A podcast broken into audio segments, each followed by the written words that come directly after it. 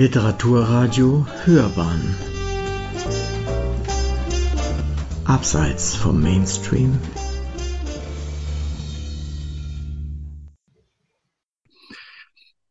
Michael Ohl, ich lese aus meinem Buch Expeditionen zu den ersten ihrer Art ähm, und beginne mit einem Auszug äh, aus der Einleitung. Das Entdecken unbekannter Tierarten. Als im 15. Jahrhundert das Zeitalter der Entdeckungsreisen begann und von Europa aus die Erde erkundet wurde, lösten die von fernen Inseln und Küsten mitgebrachten Naturobjekte in Europa eine Schockwelle des Staunens aus. Die Beobachtung der lokalen Artenvielfalt vor der eigenen Haustür und die biblische Vorstellung von den Arten als Überlebende der Sintflut hatten die europäischen, europäische Wissensgesellschaft nicht vorbereitet auf den Formen- und Artenreichtum, der zuerst in singulären Fundstücken in die Naturalienkabinette, Privatsammlungen und, Apotheken floss. Anfänglich wurden die Entdeckungsfahrten vom Wunsch nach Reichtum und Expansion getrieben und exotische Pflanzen, Gewürze und Heilmittel waren begehrte Handelsgüter. Die ferne Artenvielfalt versprach ein unerschöpfliches Füllhorn zu sein, das die Europäer in Besitz zu nehmen und auszubeuten gedachten. Der stete Fluss an Unbekanntem bedurfte dabei einer neuen Ordnung, um es mit dem bereits Bekannten in Beziehung setzen zu können. Die ersten gedruckten Kataloge alles Lebendigen erschienen im 17. Jahrhundert und legten die Grundlage für eine systematische Erforschung der weltweiten Artenvielfalt. Seit dem 18. Jahrhundert beansprucht die Taxonomie endgültig das erhabene Recht für sich, den Tieren und Pflanzen, die noch kein Wissenschaftler zuvor zu Gesicht bekommen hatte, einen Namen zu geben. Mit dem Benennungsakt betritt die neue, neu entdeckte Art die Bühne der Wissenschaft war sie auch vorher schon seit Millionen von Jahren auf diesem Planeten, hatte sie auch vielleicht schon vorher die Aufmerksamkeit der lokalen Bevölkerung und interessierter Naturbeobachter auf sich gezogen? Oder existierten die Exemplare, die später zu den Belegen einer neuen Art werden sollten, bereits seit langem in den Sammlungen der Museen? Erst mit der Benennung wird die Art Gegenstand der Wissenschaft. Die Art selbst kann, der Art selbst kann es gleichgültig sein, ob sie einen wissenschaftlichen Namen trägt oder weiterhin ohne menschliche Bezeichnung existiert. Das Verhältnis zwischen dem Menschen und den Arten allerdings verändert sich durch die Benennung grundlegend. Es ist der Taufakt, der sie für uns westlich sozialisierte Menschen erst existent werden lässt. Erst mit ihrem Namen wird sie Objekt wissenschaftlicher Untersuchungen. Erst mit ihrem Namen kann sie ihren Platz auf den roten Listen, und in den Verbreitungskarten der Biogeographen und Faunisten finden. Die wissenschaftliche Disziplin, die sich mit der Entdeckung, Beschreibung und Benennung der Arten beschäftigt, heißt Taxonomie. Die wissenschaftlich-taxonomische Taufe einer Art ist in unserem westlichen Wissenschaftsverständnis ein Meilenstein in ihrer Entdeckungsgeschichte, wie es ihn kein zweites Mal gibt. Man kann mit Fug und Recht sagen, dass die Verleihung eines wissenschaftlichen Namens mehr als alles andere formaler Ausdruck der Entdeckung einer Art ist. Taxonomie ist der Schlüssel zum Leben, wie es der neuseeländische Biologe Mark John Costello zusammengefasst hat. Damit schließe ich die Einleitung und Wechsel zu einem der Kapitel. In den zehn Kapiteln meines Buches ähm, habe ich über die Entdeckungsgeschichten verschiedener Arten erzählt und ich werde jetzt zu dem Kapitel wechseln, in dem es eigentlich um, um die Entdeckung des Zwergflusspferds geht. Vorangeschickt habe ich die Entdeckung des Okapis, eines der großen äh, Wundertiere Afrikas. Und daraus lese ich jetzt ähm, vor. Ex-Afrika semper aliquid novi.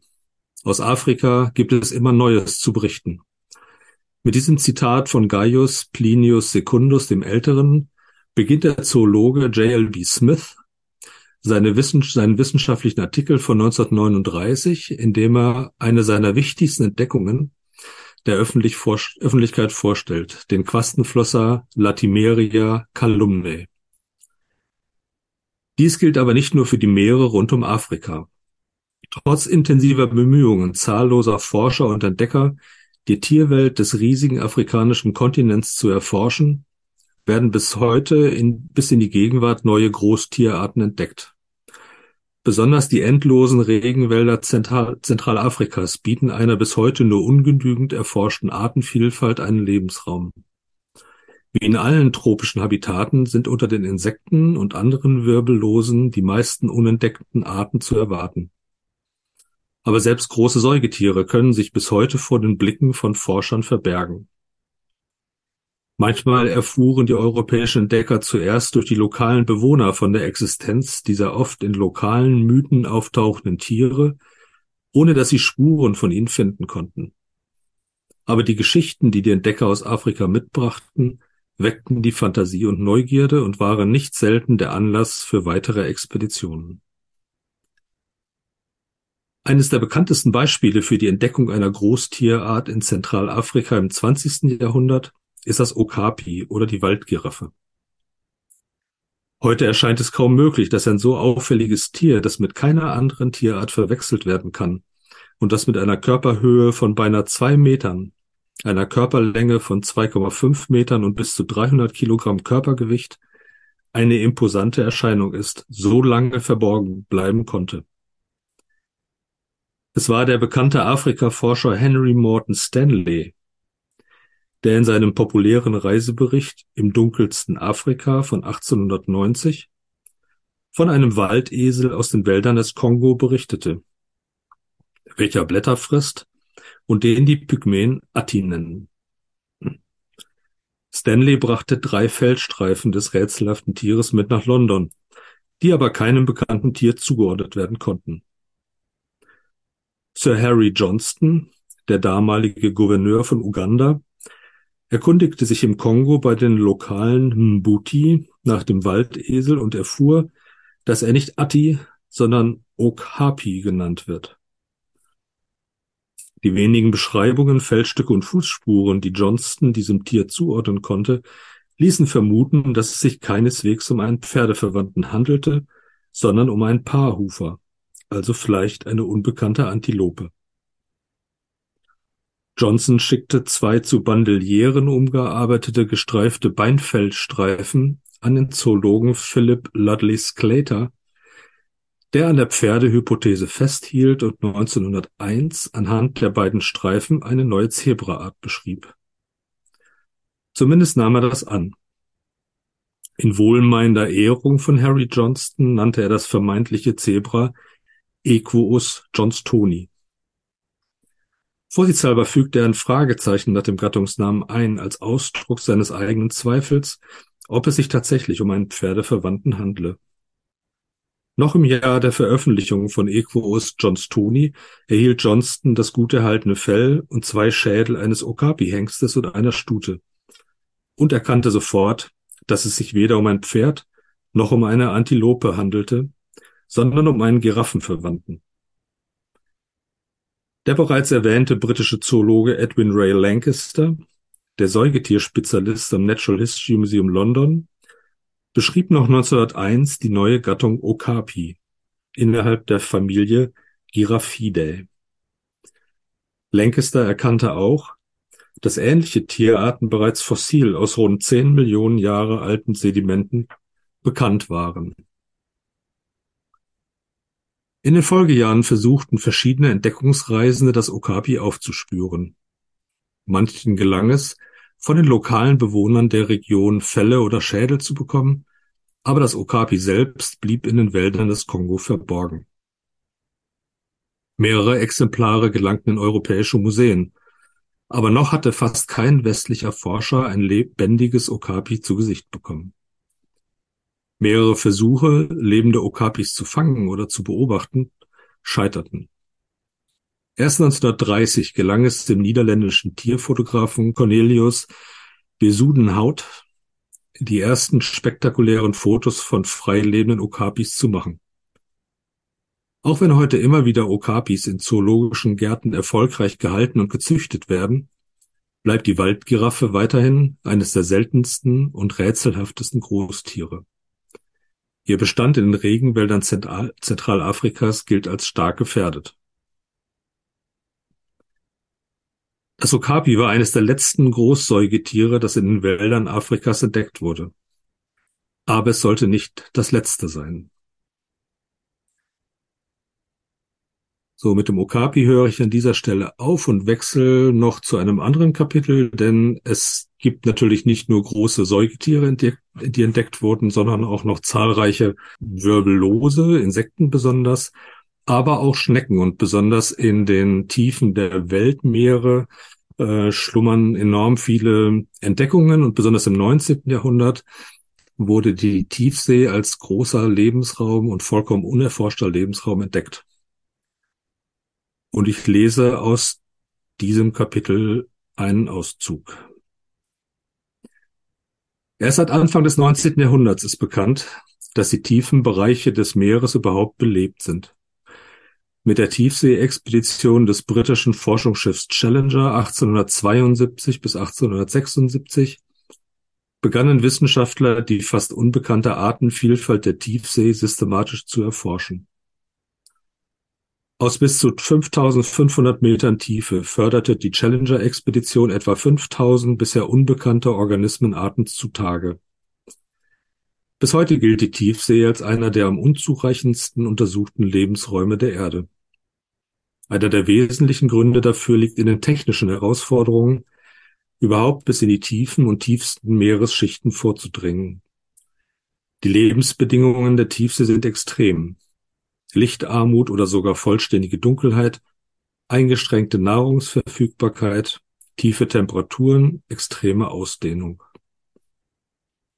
Tiefseeorganismen haben eine Vielzahl von Strategien der Anpassung an ihre besondere Umwelt entwickelt, und immer wieder werden überraschende Funde gemacht.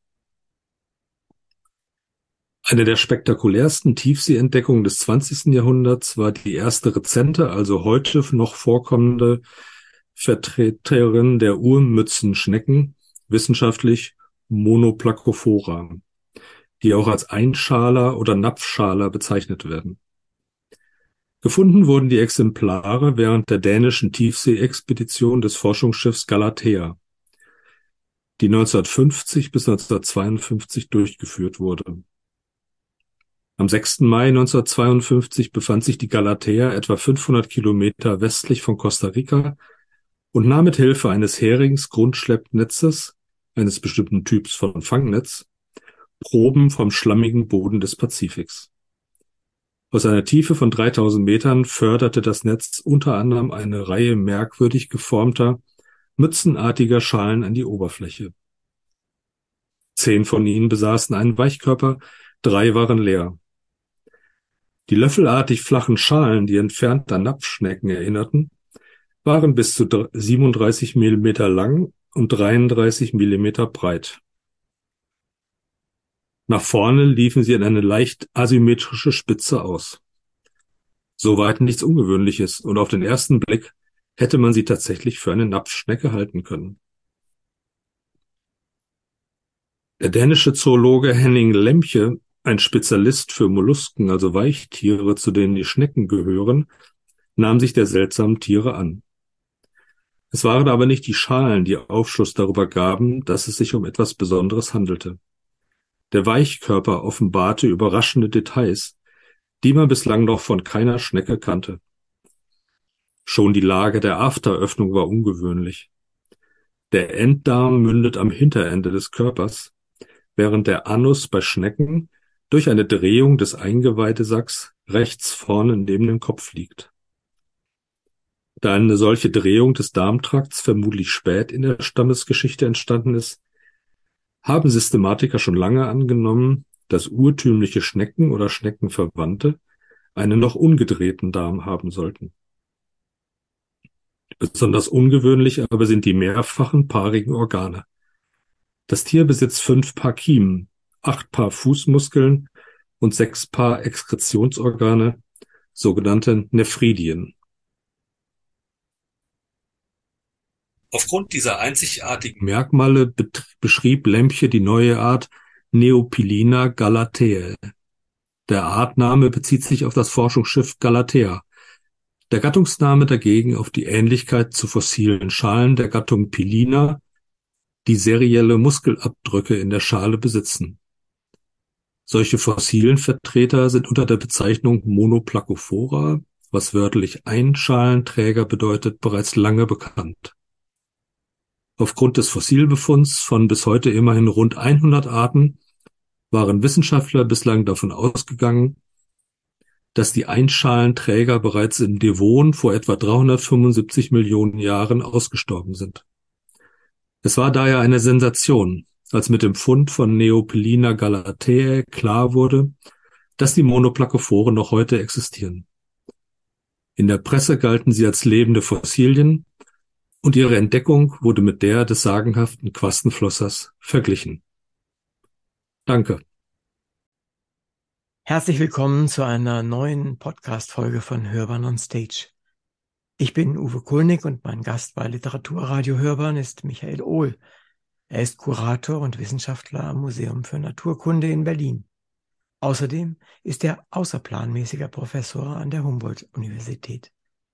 In der heutigen Sendung geht es um sein Buch Expeditionen zu den ersten ihrer Art, außergewöhnliche Tiere und die Geschichte ihrer Entdeckung. Ich möchte mich mit ihm über dieses Buch, was es ihm bedeutet, seinen Arbeitsbereich Naturkundemuseum und Humboldt-Universität und natürlich über die ersten ihrer Art unterhalten. Ich bin sicher, wir werden Ungewöhnliches, Spannendes und Besonderes erfahren. Ich freue mich sehr, dass Sie heute zu uns in die Sendung gekommen sind und ich bin sehr gespannt auf unser Gespräch. Also herzlich willkommen bei der 135. Sendung Hörbahn on Stage, lieber Herr Ohl. Hallo, Herr Kulnig. Wenn ich Ihnen das Stichwort Horst Stern und Leben am seidenen Faden nenne, was fällt Ihnen dazu ein? Ja, das ist eigentlich sehr lustig, dass Sie gerade dieses Buch erwähnen, denn ähm, Leben am seidenen Faden war für mich ein enorm wichtiges Buch in meiner Jugend. Ähm, ich hatte, also ich wollte immer schon Biologe werden, aber meine erste richtige große Leidenschaft galt den Spinnen. Und ich äh, will gar nicht ausschließen, dass Horst Sterns Buch und auch der Film, der dazu gehört, da eine große Rolle gespielt hat. Aber ich habe es verschlungen, ich habe es geliebt, es war unheimlich inspirierend. Und ich habe es mir beinahe gedacht, dass es bei Ihnen auch, es ist, passt genau in die Zeit, in der Sie sich dafür interessieren konnten. Und bei dem, was Sie dann später gemacht haben, denke ich mal, ist das ein, ein guter Auslöser gewesen. Also ich kann es auch nur empfehlen. Es gibt es zwar nur noch irgendwie antiquarisch, aber man kann es noch kaufen. Also insofern Leben am seidenen Faden von Horst Stern bewirkt etwas mit Menschen, die sich für Tiere interessieren und ich freue mich, dass wir da eine gemeinsame Basis haben. Das ist ganz schön. Sie haben ja auch das ein oder andere Buch schon geschrieben, unter anderem eines mit dem Namen Stachel und Staat. Was bedeutet der Ihnen das Buch? Es ist ja nicht so eines, was man mal so eben schreibt, sondern es ist ja ein spezielles Thema. Ja, mich hat neben der Biologie, die mich immer so fasziniert hat, der Blick über den Tellerrand eigentlich immer äh, besonders herausgefordert. Ähm, deshalb, das kann man vielleicht an dem aktuellen Buch auch ganz gut erkennen. Aber ich habe ja auch, wie ich das immer nenne, eine empirische Seite. Also das heißt, als, als Wissenschaftler, als Entomologe, also Insektenforscher, ähm, arbeite ich ja selber in der Forschung und versuche etwas über Tiere herauszubekommen. Und meine Spezialgruppe, das sind eben die Wespen, ähm, auch ein bisschen die Bienen und die Ameisen, also alles, was hinten sticht, wie ich das manchmal zusammenfasse. Und ähm, und diese Forschung an Wespen, die betreibe ich ja auch schon ziemlich lange, also seit 25 Jahren oder etwas mehr. Und in das Buch äh, Stachel und Staat sind im Grunde meine Erfahrungen und auch meine eigene Forschung zum Teil, auch meine Erlebnisse auf Reisen in ferne Länder, wo ich zum Wespenfangen war, eingeflossen. Und das ist auch ein bisschen so ein, vielleicht so eine Art Zwischenresümee ähm, für alles, was mich an Wespen fasziniert hat. Mhm. Also ich finde Wespen auch sehr interessant. Und das zweite Buch ist die Kunst der Benennung. Und warum dafür ein eigenes Buch? Ja, das ist eine spannende Frage. Das weiß ich nicht so ganz genau. Ich brauchte es auf jeden Fall. Also ähm, ich denke, ähm, das war ja jetzt chronologisch betrachtet für mein Leben das erste Buch, was ja, ich geschrieben ja. habe. Also es kam ja vor Stachel und Start. Und ähm, das war, fühlte sich ganz natürlich an, gerade über dieses Thema zu schreiben. Also populärwissenschaftliche Sachbücher zu schreiben, das hatte ich schon lange einmal vor. Das musste jetzt so ein bisschen auch in meine Arbeitsabläufe äh, und in meine Aktivitäten am Museum für Naturkunde eingetaktet werden. Und dann war es für mich, stand für mich vollkommen außer Frage, dass das erste Thema, mit dem ich mich gerne befassen würde, die Benennung ist. Also das heißt auch die Taxonomie an sich, also die Beschreibung und Benennung von Organismen, aber insbesondere die Bildung von Artnamen, ähm, weil das etwas ist, mit dem ich mich schon sehr lange beschäftigt habe und ähm, das eine spannende, ich sage mal, etwas außerwissenschaftliche Beschäftigung ist. Also das heißt, man, das hat mit dem eigentlichen wissenschaftlichen Erkenntnisprozess relativ wenig zu tun. Also man hat eine neue Art entdeckt und hat die beschrieben äh, nach den Regeln der Zunft und man hat äh, äh, mit einem verhältnismäßig hohen technologischen Aufwand dann diese Tiere untersucht und dann ganz zum Schluss, dann kann man sich überlegen, so wie, wie möchte ich die jetzt eigentlich benennen? Und das, da ist man so herrlich frei. Das, da kann man so seiner Kreativ Kreativität freien Lauf lassen und ob man eine Art nach David Bowie benennen möchte oder nach seiner Oma oder nach Merkmalen oder nach geografischer Herkunft, das ist einem im Grunde freigestellt.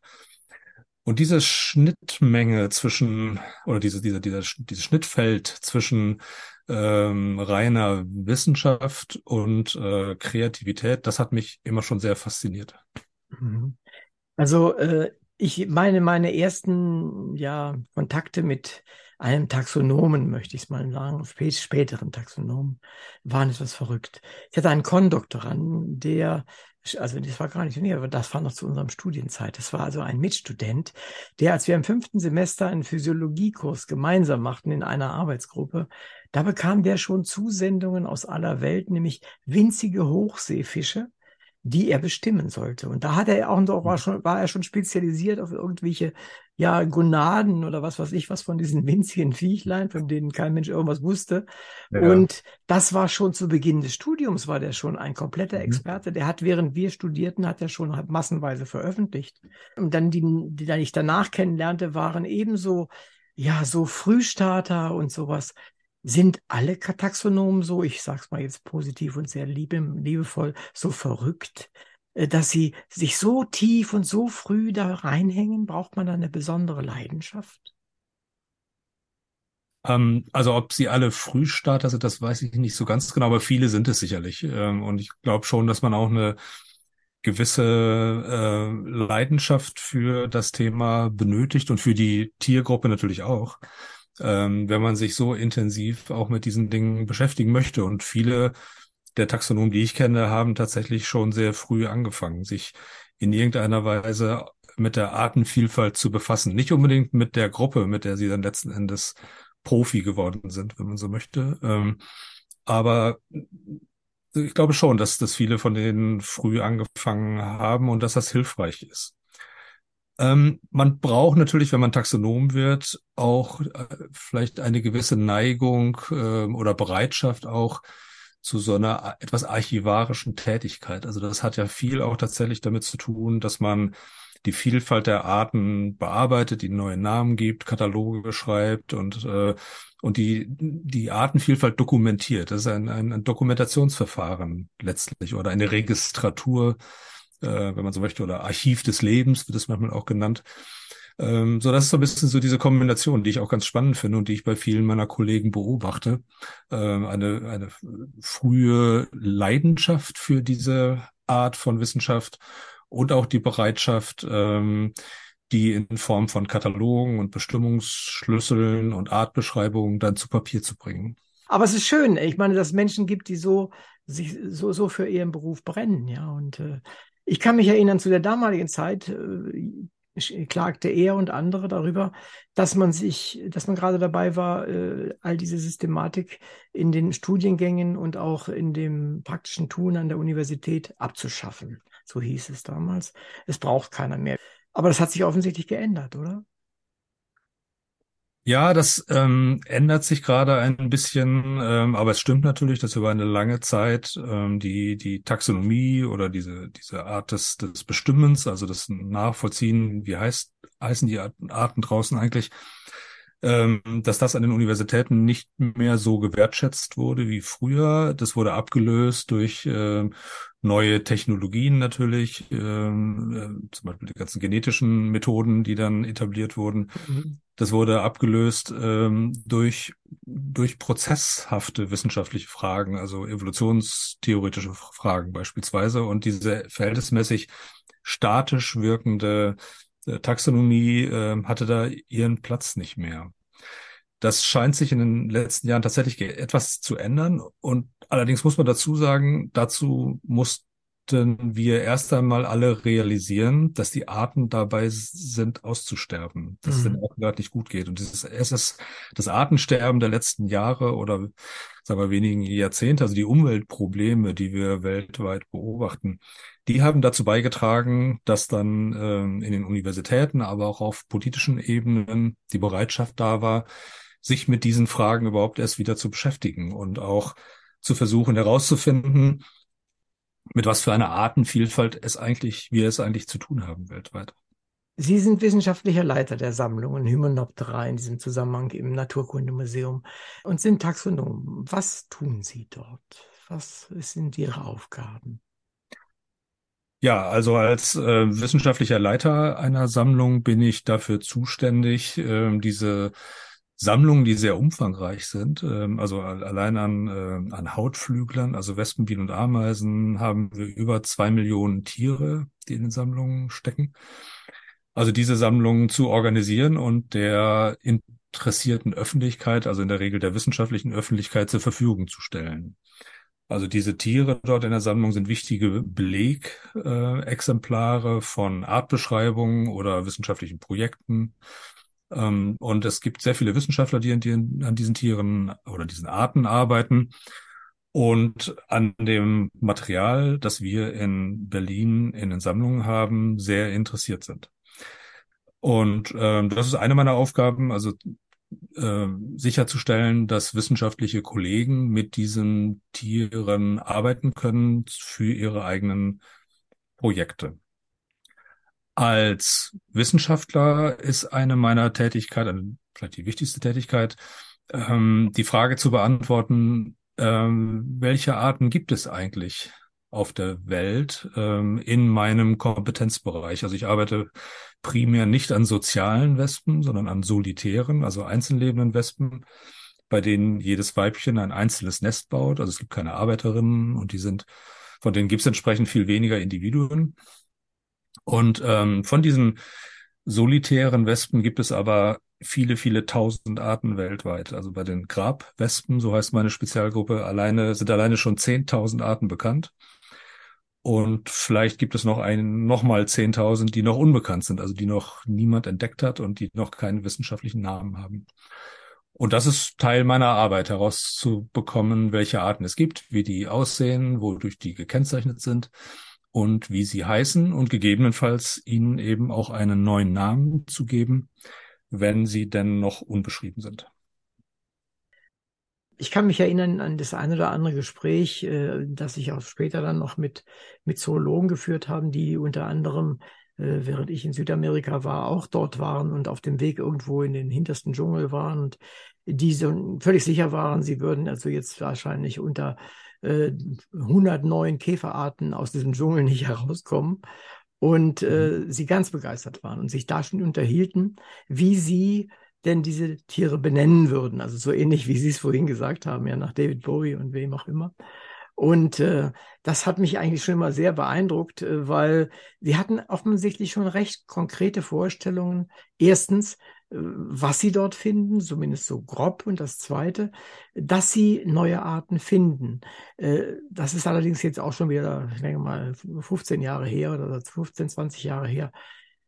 Ist es wirklich so leicht immer noch äh, in solchen Gebieten neue Tiere zu finden, die noch nicht benannt sind?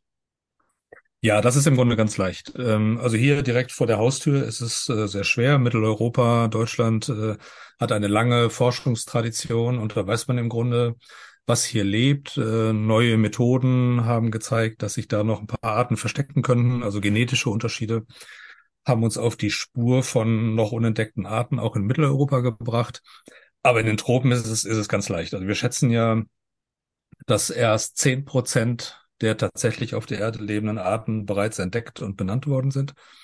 90 Prozent warten also noch auf die Entdeckung und äh, von diesen 90 Prozent sind die allermeisten Insekten. Äh, davon können wir ganz sicher ausgehen. Und wenn man in entlegene Gebiete, besonders auch der feuchten Tropen fährt, äh, in Südamerika oder in Zentralafrika oder auch in Australien, äh, Südostasien.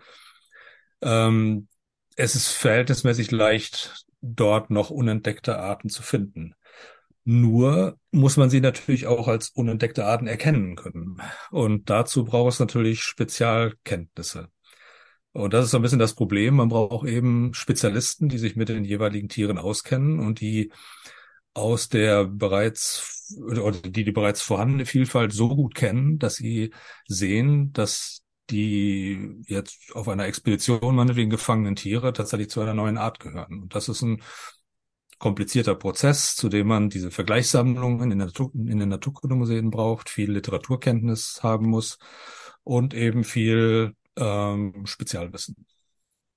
Und man hat wenig Chancen, in dem Bereich über Digitalisierungen zu arbeiten. Das kann man ja sicherlich in vielen Wissenschaftsbereichen machen, aber Ihre Sammlung von, von Insekten zum Beispiel oder überhaupt von Tieren, die in den Museen aufbewahrt werden, zu digitalisieren, irgendwie dreidimensional darzustellen, ist ja völlig illusorisch, oder? Na, das, äh, das ist schon etwas, was die Museen weltweit versuchen und auch das Museum für Naturkunde in Berlin ist gerade ähm, mit einem großen Programm dabei, die Sammlung zu digitalisieren. Ähm, digitalisiert ja, wie Sie sagen, das heißt, ähm, äh, sie zu fotografieren aus verschiedenen äh, Perspektiven oder sogar im Idealfall 3D-Modelle von, von, diesen Tieren anzufertigen. Ja ähm, die man dann an Kollegen schicken kann oder die sogar frei im Netz dann verfügbar sind.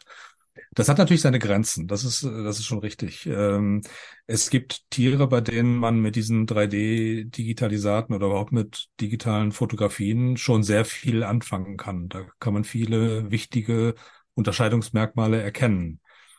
Aber wenn Sie sich schon alleine vorstellen, winzige Fliegen oder winzige Wespen auch meinetwegen, äh, da wird es dann schwierig und da sind dann häufig die Unterscheidungsmerkmale so schwer zu erkennen und, und äh, routinemäßig auch gar nicht untersuchbar, weil man Spezialist sein muss, um zu wissen, welche Merkmale wichtig sind, dass man bei routinemäßig angefertigten Digitalisaten an seine Grenzen stößt. Mhm. Aber generell wird es gemacht. Also die Museen sind da enorm aktiv und auch hier in Berlin machen wir da sehr, sehr viel. Tatsächlich. Hätte ich nicht gedacht. Also das ist, äh, ich, ich meine, ich habe diese Sammlung noch äh, vor Augen. Nein, ja. aber ich habe da auch die Kästen mit den, mit den Insekten und so weiter gesehen. Ich weiß, dass mir seinerzeit die Präparatoren, dass die mir erzählten, sie hätten immer noch Schwierigkeiten, die Sammlungen zu erhalten, weil es gibt ja viele äh, Schädlinge, die an solche Präparate herangehen. Äh, wie macht man das heute? Wie, wie konserviert man die, damit da kein Schaden passiert? Ja, das ist tatsächlich ähm, aus kuratorischer Sicht eine der großen Herausforderungen, die ähm, Sammlung auf Dauer zu erhalten. Und bei Insekten gibt es tatsächlich eine ganze Reihe von Schadinsekten, die dort eindringen können und die Sammlung schädigen können. Ähm, die heißen umgangssprachlich tatsächlich auch Museumskäfer beispielsweise. Mhm. Ähm, die ernähren sich von, von äh, von trockener, von trockenen Geweben ähm, und können so, so eine Insektensammlung tatsächlich äh, radikal äh, nicht auffressen, aber doch so stark zerstören, dass sie nicht mehr nutzbar ist. Ähm, und also früher wurden, wurden sehr starke Gifte verwendet, ähm, bis vor gar nicht so sehr langer Zeit. Das macht man heute nicht mehr in dem Maße, weil natürlich die, weil man mit diesen Sammlungen ja auch arbeiten möchte. Also wenn man da immer so einen Kasten mit genadelten Insekten aufmacht und man bekommt so eine Wolke Gift äh, in die Nase. Das ist äh, nicht sehr schön.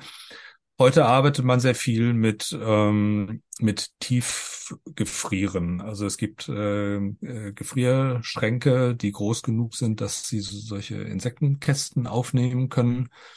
Und wenn man ähm, äh, einen befallenen Kasten äh, in so einem in so einem Rhythmus, in so einem Zweierrhythmus, also ein paar Tage einfrieren, dann wieder auftauen, dann schlüpfen die Larven vielleicht, die noch drin sind, äh, und dann nochmal einfrieren, dann kann man diese Kästen durch Gefrieren eigentlich doch sehr äh, schön von Schädlingen befreien.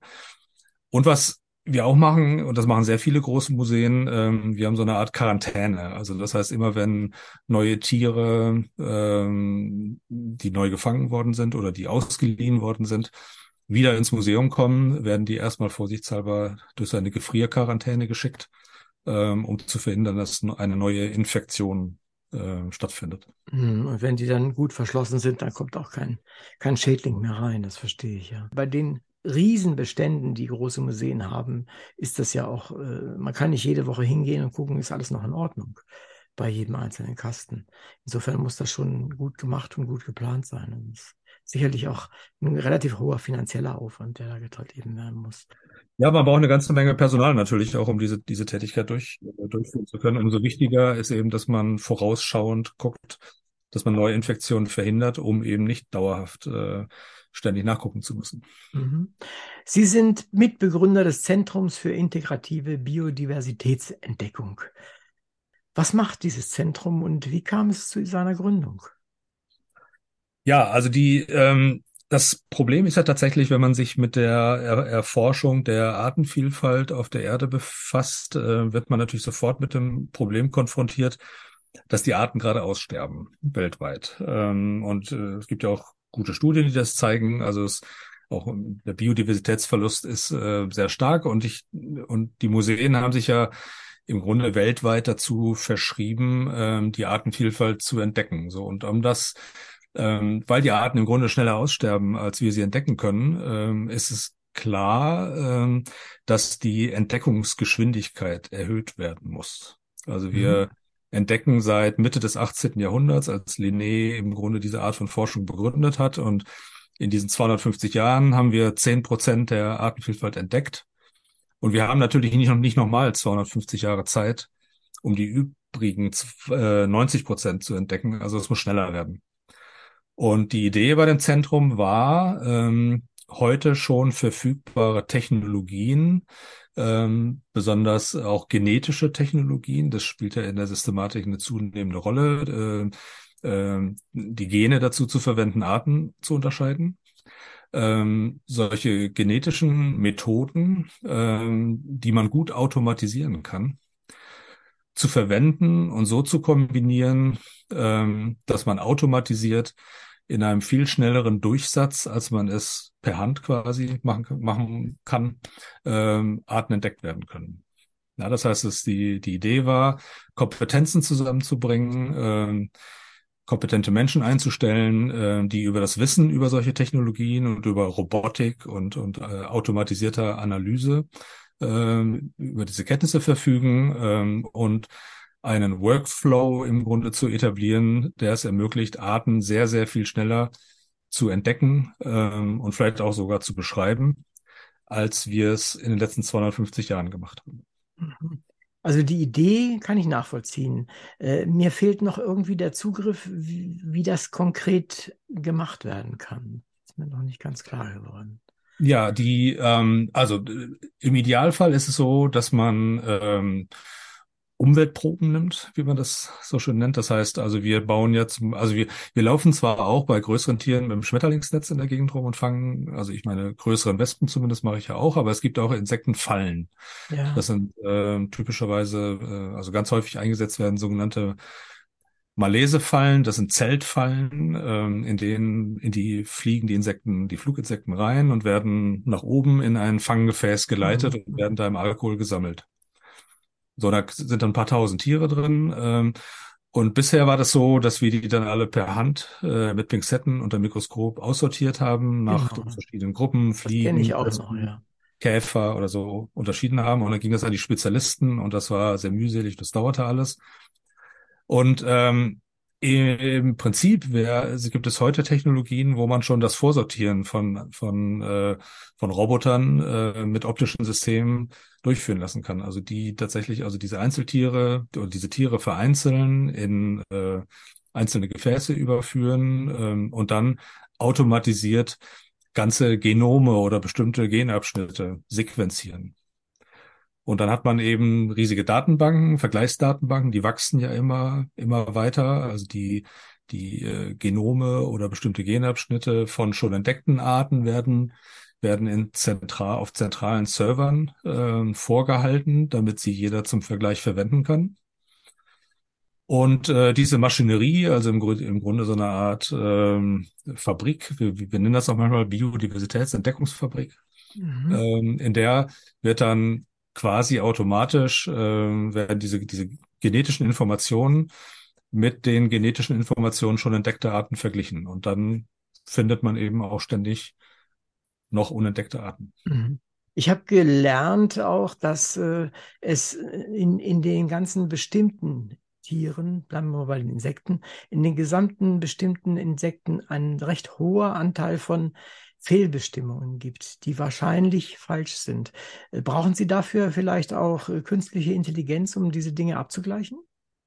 Ja, das ist eine große, große Herausforderung natürlich. Ähm, also, ähm, also was man auf jeden Fall braucht, ist ja ähm, äh, ähm, verlässliches, ver, verlässliche Vergleichsinformationen oder, oder mhm. verlässliche Vergleichssequenzen.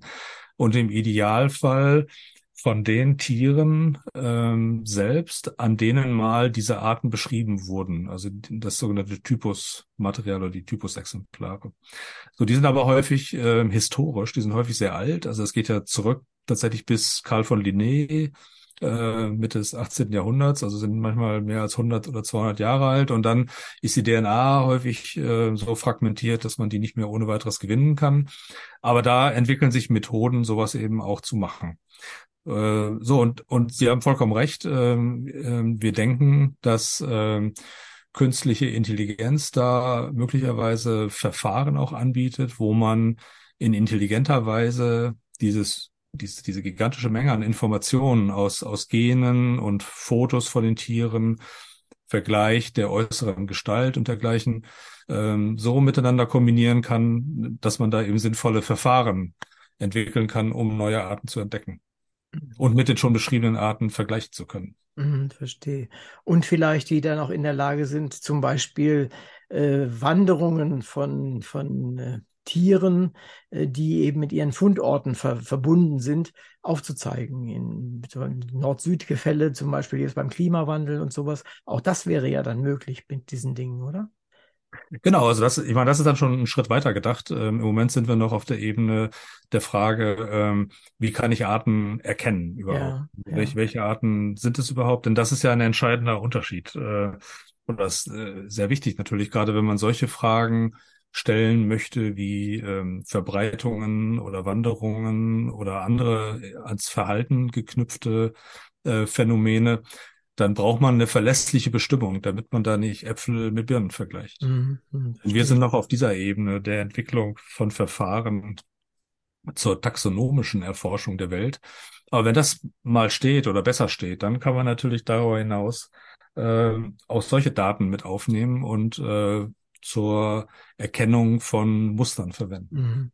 Das ist ja vielleicht insofern auch wichtig äh, zu dem Thema, womit wir gerade noch gestartet sind, nämlich, äh, dass die Taxonomie äh, vor Zeiten immer unwichtiger zu sein schien, aber an der Stelle wird sie wichtiger, wie Sie, wie Sie sagen, und auch mit dem, was macht man damit außer Wissenschaft. Und äh, insofern finde ich das eine, eine, eine gute Perspektive. Ja, genau, da haben Sie vollkommen recht. Ähm, äh, Taxonomie betreibt man ja tatsächlich nicht aus Selbstzweck. Es ist natürlich ähm, sehr schön, wenn man das alles weiß und wenn man die, wenn man die den letzten Bodensprengschwanz aus Uruguay beschrieben hat. Aber ja. ähm, das ist vielleicht zu wenig. Also tatsächlich müssen wir uns äh, fragen, was wollen, warum machen wir das eigentlich? Und tatsächlich ist diese Fülle an Informationen, die man da bekommt, äh, sehr wichtig zum Verst erstmal ganz allgemein gesagt um die Natur zu verstehen. Mhm. Also um zu verstehen, wie funktionieren ähm, äh, Lebensräume, äh, wie funktioniert das eigentlich da draußen alles und was können wir auch machen, um diesen Artenschwund zum Beispiel äh, aufzuhalten oder zu bremsen. Äh, wie groß müssen Lebensräume sein, damit dort diese Biodiversitätsnetze stabil existieren können.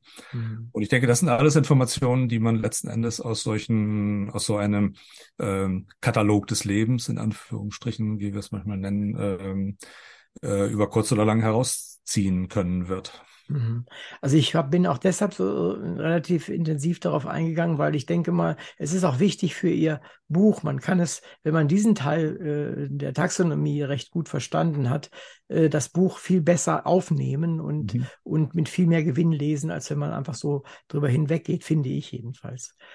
Vielleicht sind Sie so nett und erzählen den Hörern ein bisschen was über Ihr Buch. Und zwar äh, sind ja einige Themen ausgesucht aus der Fülle derer, die Sie wahrscheinlich hätten aussuchen können. Welche haben Sie ausgesucht und welche besonders betont? Und vielleicht gibt es auch das eine oder andere, was Sie aufgrund des Buchs, das nicht tausend Seiten dick werden sollte, weggelassen haben.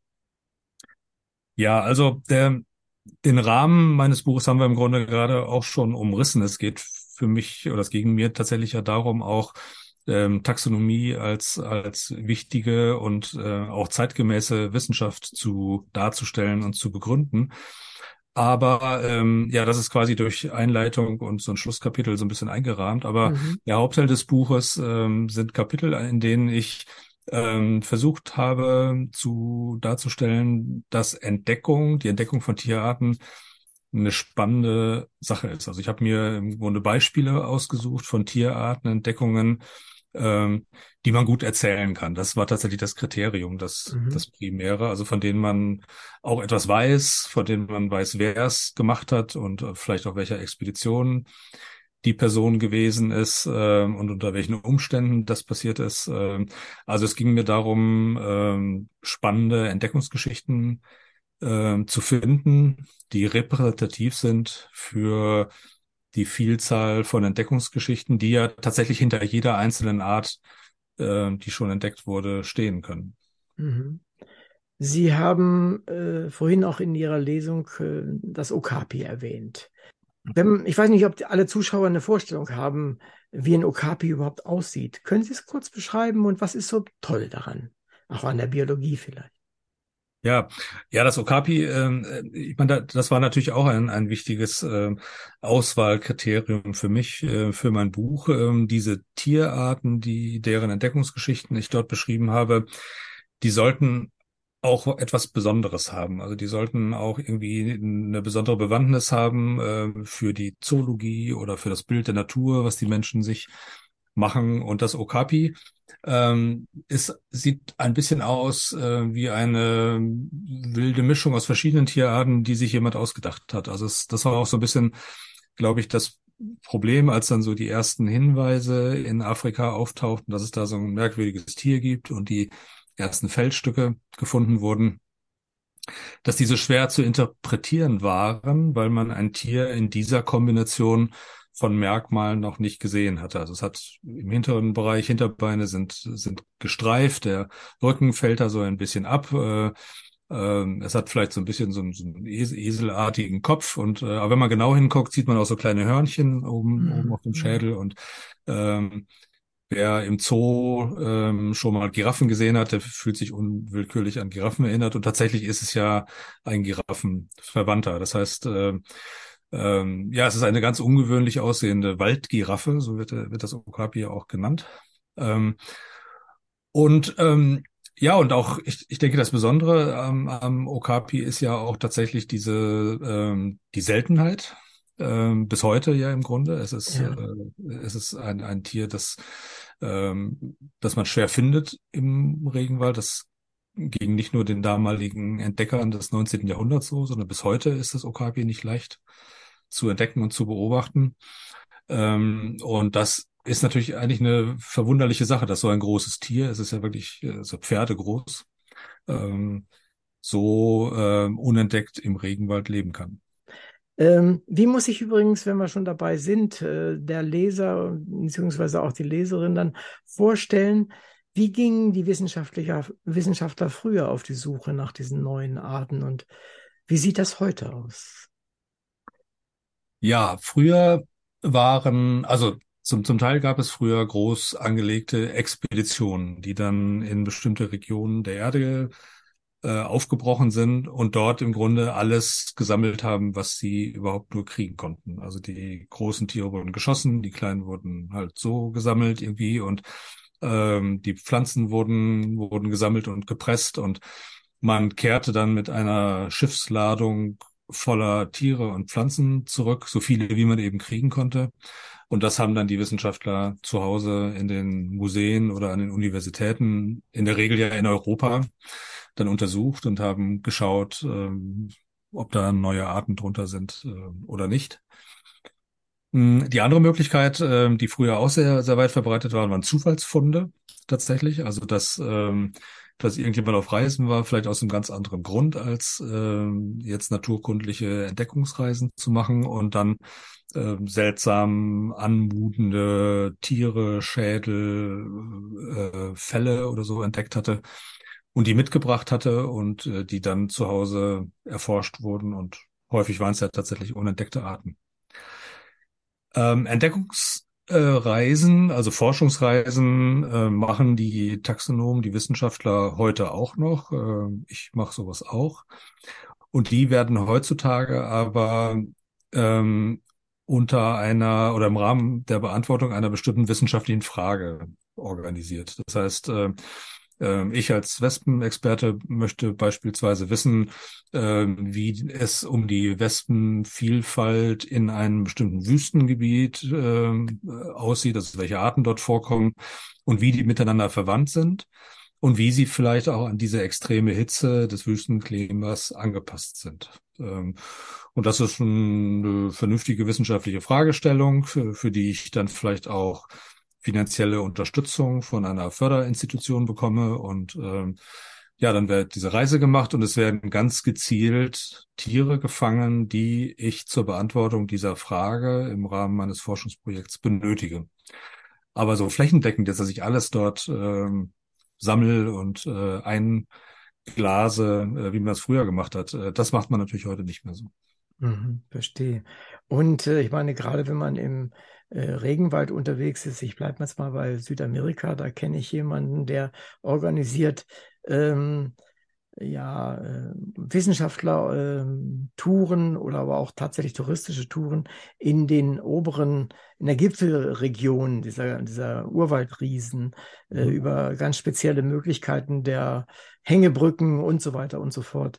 Ähm, Gibt es eigentlich auch von, von dem, was Sie taxonomisch in Bezug auf Ihre Schlupfwespen oder Ihre, Ihre Wespen äh, unterscheiden können, gibt es dort grundsätzliche Unterschiede? Können Sie, wenn Sie so eine Fragestellung haben, bei Wüste verstehe ich es, aber das ist noch was anderes, äh, bei Regenwald und sowas, können Sie da sagen, was Sie dort erwarten, welche Verwandten oder sind Sie da völlig offen? Ja, das ist eine spannende Frage. Ähm, meine Spezialgruppe sind ja, wie gesagt, Grabwespen, die Richtig, ja.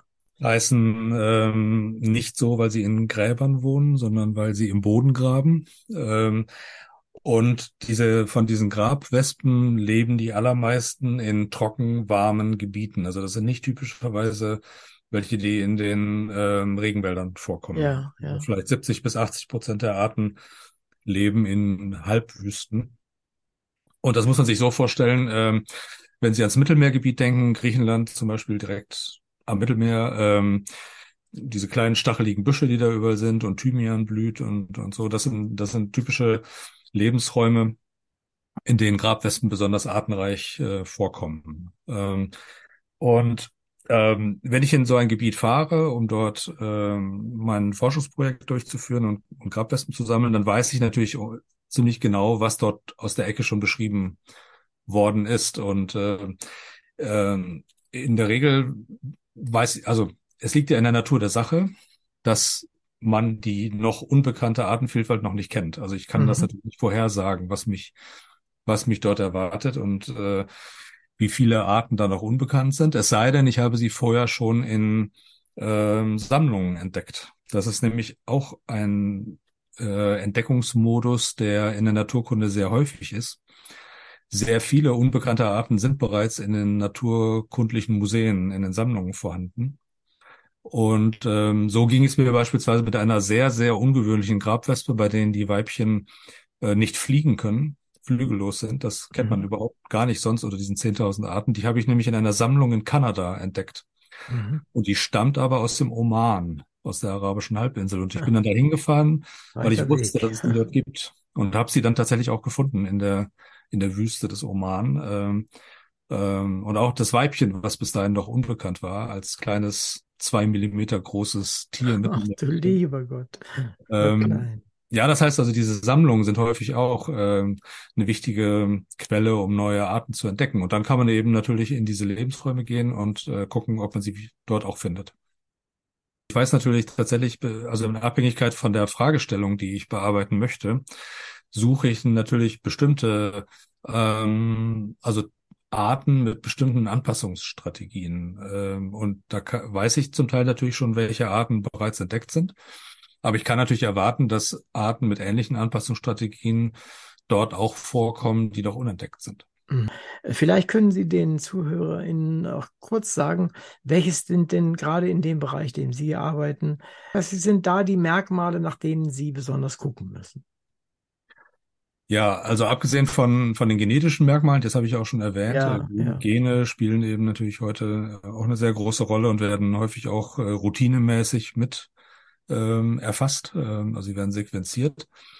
Ähm, ist so ein Insektenkörper eine ziemlich komplexe Angelegenheit, wenn man sich die Sache unter dem Mikroskop anguckt. Und ähm, bei bei Wespen ist das nicht anders als bei, bei Fliegen. Ähm, also es gibt unheimlich viele, also der so ein, so ein äh, ähm, der Chitinpanzer, äh, der so ein Insekt äh, umgibt, der ist zwar besonders im Brustbereich, also da, wo die Beine und die Flügel ansetzen, ziemlich stabil, besteht aber ähm, aus äh, vielen Einzelplatten, die in unterschiedlicher Weise miteinander verschmolzen sind. Und dazu gibt es dann da Grate und andere Strukturen, an denen im Körper Muskeln ansetzen und die eben für die Funktionalität des ganzen Insektenkörpers äh, verantwortlich sind. Und diese, diese ganzen Grate und, und äh, Vorsprünge und Eindellungen und so, also da gibt es eine ganze Menge verschiedener Strukturen.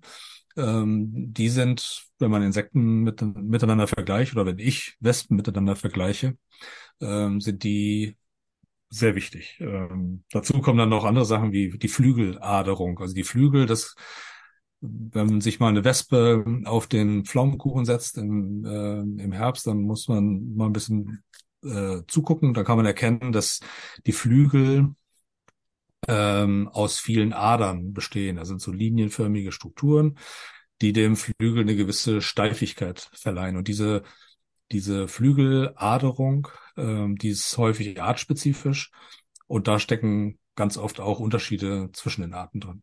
Mhm.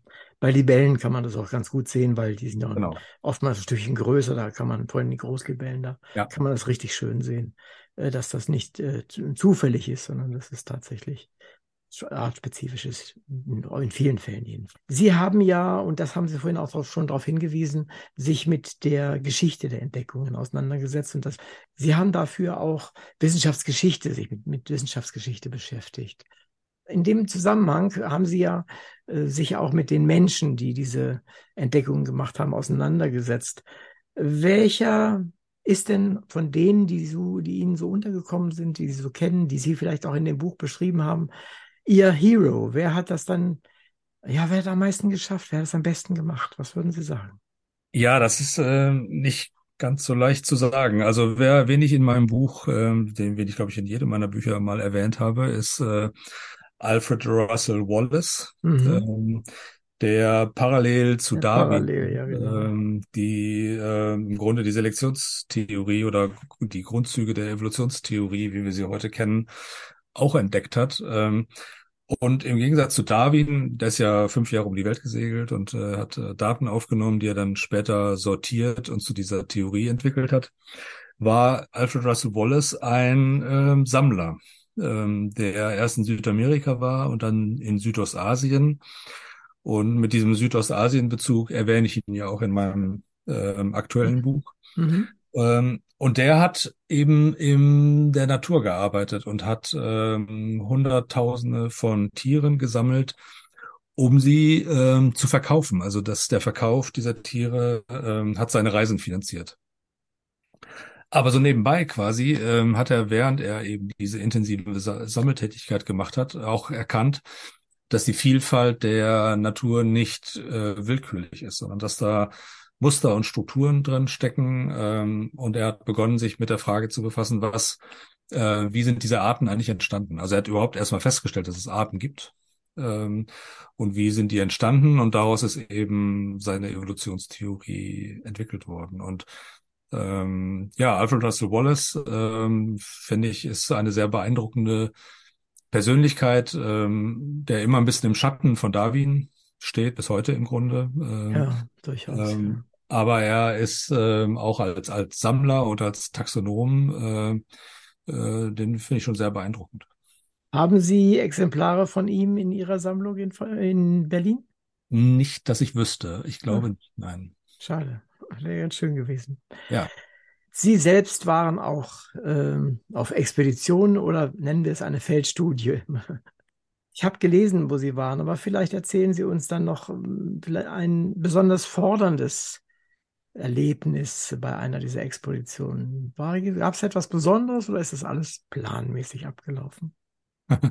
ähm, also da die das hatte ich ja gerade schon erwähnt, die Grabwespen, an denen ich arbeite, die kommen halt vorwiegend in den trockenen Gebieten vor. Das ja. heißt, ähm, meine, meine Reisen ähm, führen mich in die Wüsten der Welt, also in die, in die, oder Halbwüsten der Welt. Also in so eine richtig trockene Sandwüste fahre ich nicht, weil da gibt's dann auch noch kaum, kaum Leben. Aber da, wo auch noch Pflanzen, ein bisschen Pflanzenwuchs ist und ein bisschen Wasser vorhanden ist und äh, Pflanzen auch blühen als Nahrungsgrundlage für die Wespen.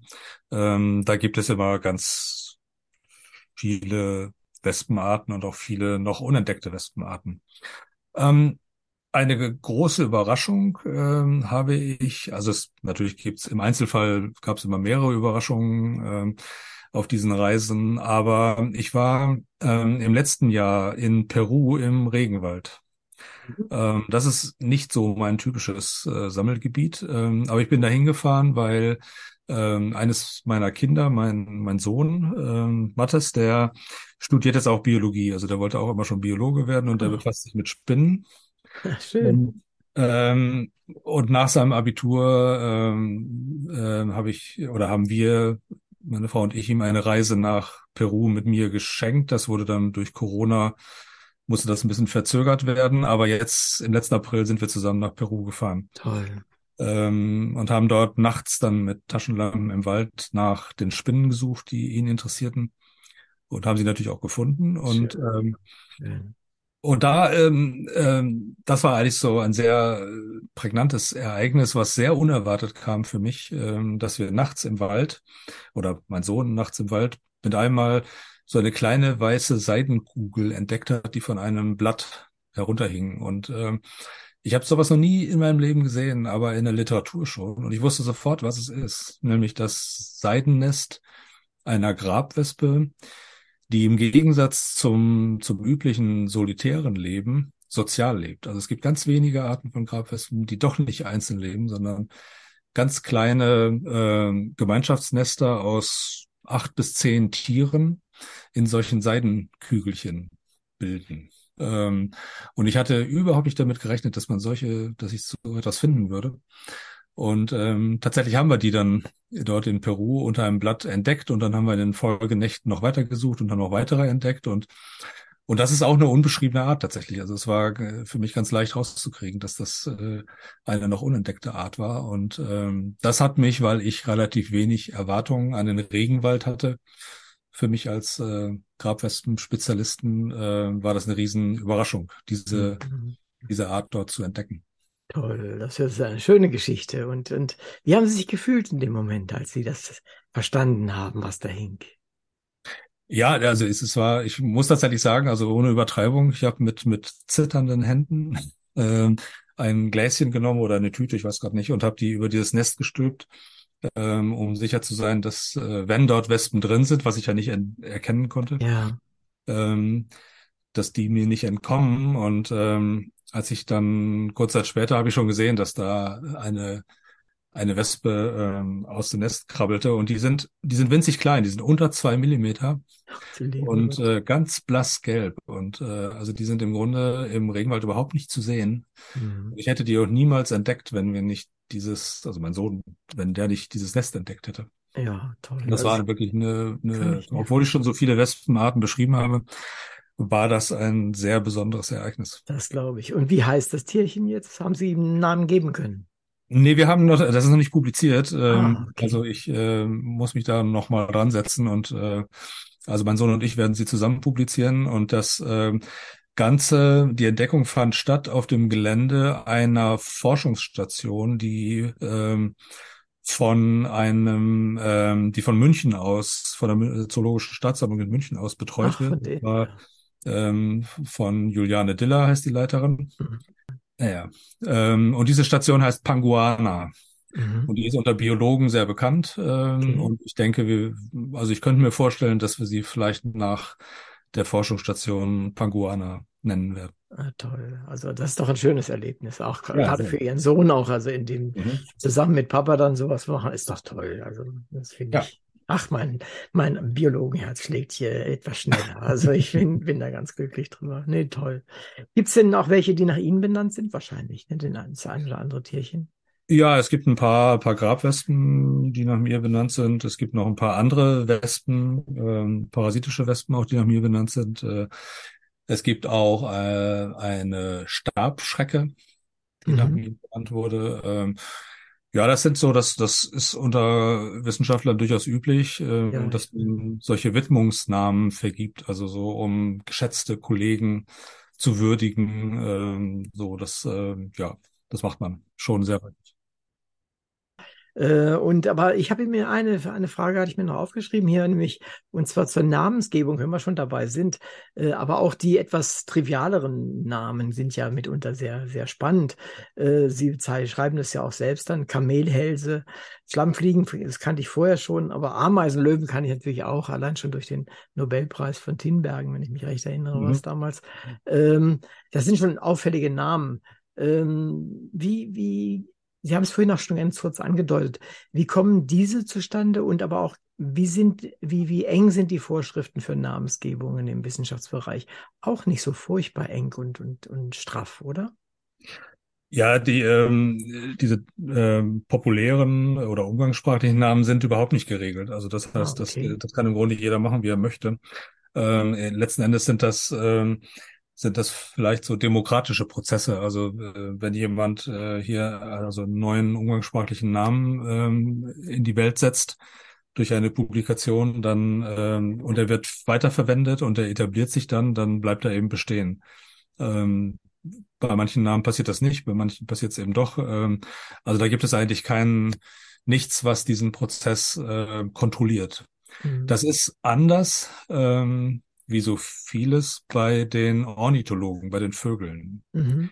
Ähm, dort gibt es tatsächlich ähm, in vielen Ländern Kommissionen ähm, des eines ornithologischen Dachverbands, ähm, der sich darum kümmert, dass auch die umgangssprachlichen Namen regulär verwendet werden und immer wieder derselbe verwendet wird.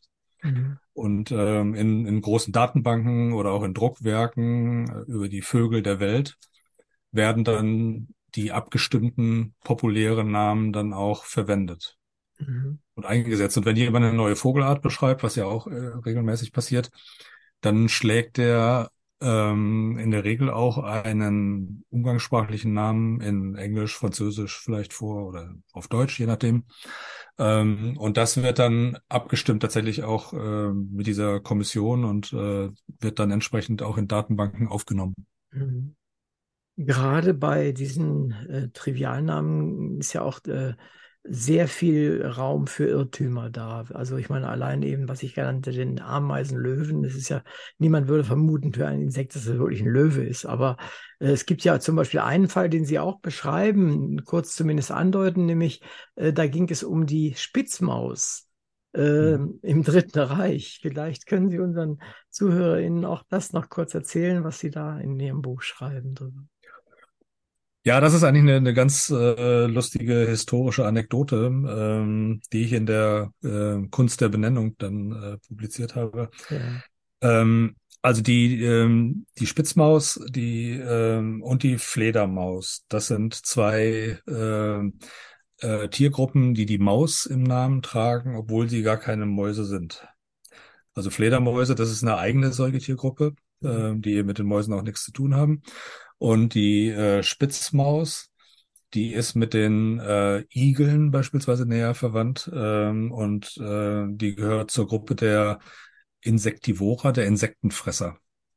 Ähm, so, und das äh, stört jetzt so im Alltag ja nicht so ganz besonders, ähm, aber manchen Zoologen stört es tatsächlich, ähm, der das gerne ein bisschen reguliert haben möchte. Und ähm, zur Zeit des Nationalsozialismus in Deutschland haben sich die deutschen Zoologen, insbesondere ein Zoologe am Naturkundemuseum in Berlin äh, namens Pole, äh, sehr darum bemüht, dass die deutschen Namen standardisiert werden. Mhm. Und ihn hat das sehr gestört, dass die Spitzmaus äh, das Maus im Namen trägt. Spitzigel heißt oder so. Äh, ja, genau. Es gab da verschiedene Ideen. Ähm, und sein Vorschlag war, ähm, ähm, dass die Spitzmaus Spitzer heißen sollte. Spitzer. Und die schlecht. Fledermaus Fleder einfach. Aha, na toll. Und das hat er dann auf einer Tagung der Deutschen Säugetiergesellschaft auch propagiert und das wurde auch in den Tageszeitungen in Berlin wurde darüber berichtet, ja. dass die äh, Fledermaus jetzt nicht mehr Fledermaus heißt, äh, sondern Fleder und die Spitzmaus Spitzer. So, und das hat ähm, Adolf Hitler der zu der Zeit in, an der Macht war, auch wohl offensichtlich mitbekommen und der war darüber erbost. Der fand das nicht lustig. Mhm. Und hat dann über die Reichskanzlei den Zoologen mitgeteilt, ähm, dass sie so, so einen Unfug ähm, bitte lassen sollen.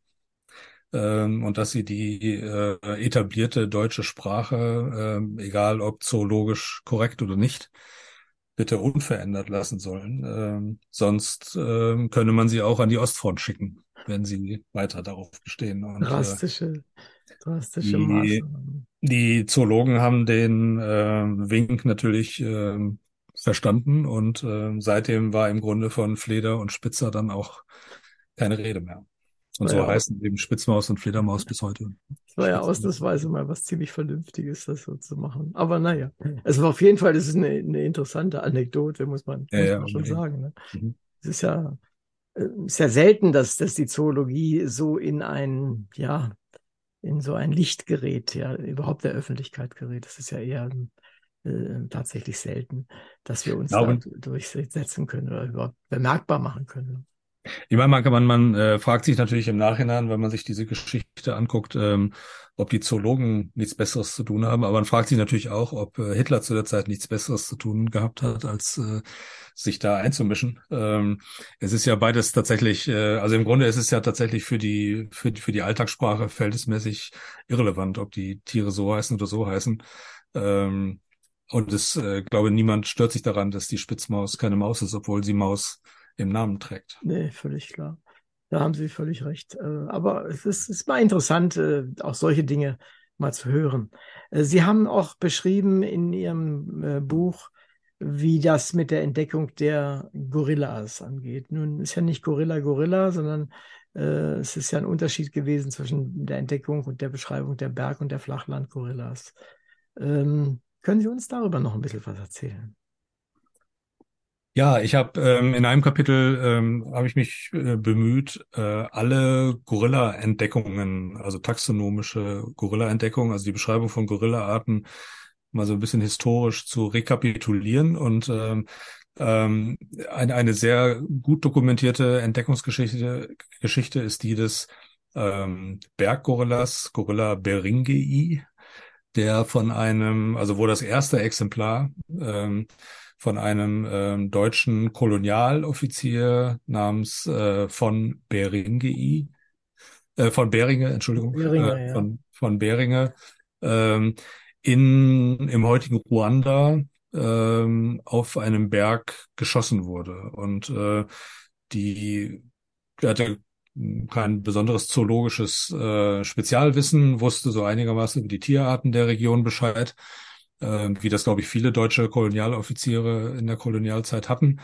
Ähm, und er hat eben diesen, dieses Geschoss, diesen, dieses geschossene Gorillamännchen dann äh, auch unter Mühen äh, geborgen äh, äh, und äh, durch verschiedene Umstände ist dann der größte Teil des Körpers verloren gegangen und letzten Endes blieb nur der Schädel übrig. Mhm. Und äh, äh, der ist dann äh, nach Berlin geschickt worden, äh, erst äh, an den Zoo, aber der damalige Direktor Heck Ähm, der kannte sich jetzt mit der Taxonomie von Großaffen in, in äh, Afrika auch nicht so aus und hat äh, diesen Schädel dann weitergereicht an das Naturkundemuseum, wo der damalige Säugetierkustos Matschi, Paul Matschi, ähm, dann diese Art, ähm, den Berggorilla als neue Gorilla-Art beschrieben hat. Gorilla beringei ähm, äh, als Widmung an den äh, Kolonialoffizier dort in Afrika.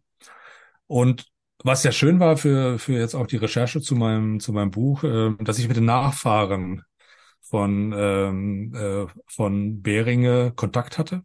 Ähm, das heißt, äh, die haben mich tatsächlich auch mit, mit Fotos, äh, die sie in ihrem Familienarchiv haben, versorgt aus der damaligen Zeit und äh, konnten auch äh, meine Rekonstruktion der Ereignisse äh, noch so ein bisschen korrigieren und mhm. äh, mit den Tagebüchern von, äh, von Beringe, die im Privatbesitz dort in der Familie sind, abgleichen. Und das, ähm, das war sehr schön. Also das hat die ganze Sache auch nochmal so in die Gegenwart gezogen und ähm, so konnte ich mich auch sicher fühlen, dass äh, mein Verständnis der Ereignisse korrekt ist. Mhm. Das ist überhaupt etwas, wonach ich noch fragen wollte. Die Recherche dieser Dinge ist ja sicherlich nicht trivial. Es ist ja, vieles ist dann doch schon ein Weilchen her und die Datenlage ist sicherlich nicht immer ideal. Ähm, aber das, was Sie uns aufgeschrieben haben, das hat eine, wie Sie auch in Ihrer Legende schreiben, durchaus sachliche Inhalte. Und Sie haben es ja eben gerade auch nochmal bestätigt, durch direkte Gespräche auch oder durch Originalpapiere, die Sie eingesehen haben. Ja, genau. Also viele, also manche der, der Geschichten sind auch in der, in der Naturkunde recht populär. Also ich, äh, beispielsweise habe ich die Entdeckung des Quastenflossers ja, äh, richtig, beschrieben. Ja. Darüber ist schon sehr viel geschrieben worden. Ähm, aber ich habe die Geschichte, also deshalb lag mir eher zu viel Material vor. Also das war eher ein mhm. bisschen schwierig, das zu filtern, was ich jetzt eigentlich wirklich verwenden möchte. Aber ich habe die Geschichte trotzdem nochmal aufgenommen und habe sie etwas anders erzählt, als, als sie üblicherweise erzählt wird nämlich aus der Sicht des Artenentdeckers. Mhm. Ähm, mhm. also ohne die Leistung ähm, von Marjorie äh, Latimer, der Direktorin des kleinen Naturkundemuseums in, in Südafrika, die, die den Fisch überhaupt erst als was Besonderes entdeckte, mhm. schmälern zu wollen, ähm, habe ich jetzt versucht, aus der Sicht desjenigen zu beschreiben ähm, äh, oder die Geschichte zu erzählen, der die Art letzten Endes dann ähm, auch tatsächlich formal beschrieben hat und ihr den Namen gegeben hat. Ähm, und ähm, ja, dadurch kriegt die Geschichte nochmal so ein bisschen anderen, äh, so eine andere Perspektive, die sonst in den üblichen Büchern über den Quastenfloster nicht so eingenommen wird. Mhm. Ähm, ja, da, natürlich, die, die Recherche war, war aufwendig. Ähm, äh, drei Kapitel habe ich, in denen ich mit den Entdeckern selber sprechen konnte. Ach, also das, das, das sind Entdeckungen, die sind, liegen nicht so weit zurück. Ähm, und das war sehr, sehr spannend. Also die haben auch alle äh, sehr willig in ihren, in ihren Expeditionstagebüchern nachgeguckt, wie waren das damals, äh, haben mir Fotos geschickt und äh, vielleicht sogar, also eine, die, die, eine Dame, die ähm, die sogenannten Grottenkrebs entdeckt hat, hat mir auch Seiten aus ihrem ähm, Feldtagebuch gescannt und geschickt ähm, und so. Das äh, war dann nochmal eine ganz andere Ebene, auf der ich da über diese Geschichten erzählen konnte. Mhm. Aber die meisten Entdeckungsgeschichten liegen länger zurück und da musste ich dann natürlich in, auch zum Teil in den historischen Büchern, die äh, schon älter waren, dann recherchieren. Mhm. Also gerade äh, auch der, die, das Kapitel über diese Krebse, die Sie eben erwähnt haben, diese Höhlenkrebse, nenne ich es mal, äh, fand ich sehr eindrucksvoll tatsächlich. Und äh, also das äh, lohnt sich wirklich zu lesen, hat mir, hat mir gut gefallen. Da kam auch diese Emotionen sehr stark rüber, die mhm. dann beim Entdecken dieser Tiere sind oder beim Wiederentdecken oder wie auch immer man das bezeichnen möchte. Jedenfalls dieses Engagement, was dahinter steckt, dieses Dabeisein, nicht nur einfach losziehen, was suchen, sammeln, schießen, sondern das ist ja mehr, wie ich finde, äh, als man, als man sich so vorstellt, wenn man damit wenig zu tun hat. Also mir gefällt das sehr gut, was Sie da geschrieben haben. Sehr schön. Wir haben ähm, an einer Stelle schon öfter schon drüber gesprochen über die Entdecker, aber was mir aufgefallen ist, äh, auch in meinen eigenen Sachen, ich war in Afrika eine Weile unterwegs, ähm, spielen die Einheimischen dort, man heute sagt mal Indigenen, äh, Bewohner, die meistens äh, sehr hilfreich sind, ohne mhm. die man meistens gar nicht zurechtkommt. Zumindest in Gebieten, die nicht so furchtbar, äh, wo die Straßen nicht alle so toll sind und, und wo alles ein bisschen schwieriger ist. Äh, haben Sie in Ihrem Buch dort auch einiges erwähnen können? Haben Sie, sind Sie auf solche Quellen auch gestoßen, die da mitgeholfen haben? Ich kann mich an ein Bild erinnern, an eine Abbildung erinnern, wo jemand drauf ist. Ja, das ist tatsächlich ein Problem, äh, dessen ich mir auch beim Schreiben bewusst gewesen bin. Also was ich jetzt ja doch ganz in den Vordergrund meines Buches gestellt habe, ist ähm, eine bestimmte Form der Entdeckung, äh, die ich die wissenschaftliche Entdeckung nenne. Ja. Und das heißt natürlich ähm, wissenschaftlich jetzt im Kontext unseres westlichen Wissenschaftsverständnisses. Ähm, und auf diesen Expeditionen, da haben Sie vollkommen recht, äh, äh, waren natürlich viele andere Menschen beteiligt, aber äh, besonders in der Kolonialzeit wurden diese Menschen selten in den Originaldokumenten erwähnt. Mhm. Äh, die tauchen dann manchmal auf Fotos auf oder in diesem Fall bei ähm, von Beringe, der hatte einen einen äh, äh, jemanden aus einer ähm, äh, aus einem Dorf dort in Ruanda, als Offiziersbursche, nannte er den, ähm, irgendwie eingestellt. Und der war halt sein Diener in der Zeit mhm. so. Und der ist dann auf dem Foto abgebildet und auch benannt. Aber das ist eher eine Seltenheit. Also das, das passiert nicht sehr häufig. Ähm, das heißt, man erfährt im Grunde nichts darüber, ähm, wer die Menschen waren, die dort im Hintergrund überhaupt erst dafür Sorge getragen haben, dass ähm, die westlichen Wissenschaftler oder die westlichen äh, Jäger, die waren es ja manchmal, ähm, solche Reisen überhaupt durchführen konnten und überleben konnten. Äh, mhm. Das war ja, war ja alles auch durchaus ziemlich gefährlich, was da gemacht wurde. Mhm. Und das empfinde ich durchaus auch als, ähm, als Lücke. Und deshalb habe ich auch in meinem Buch immer wieder betont, ähm, ich äh, spreche hier über, ein, über die wissenschaftliche Entdeckung. Und das soll aber nicht schmälern, dass diese Tierarten natürlich ähm, von den äh, lokalen und regionalen Ethnien schon längst entdeckt worden sind.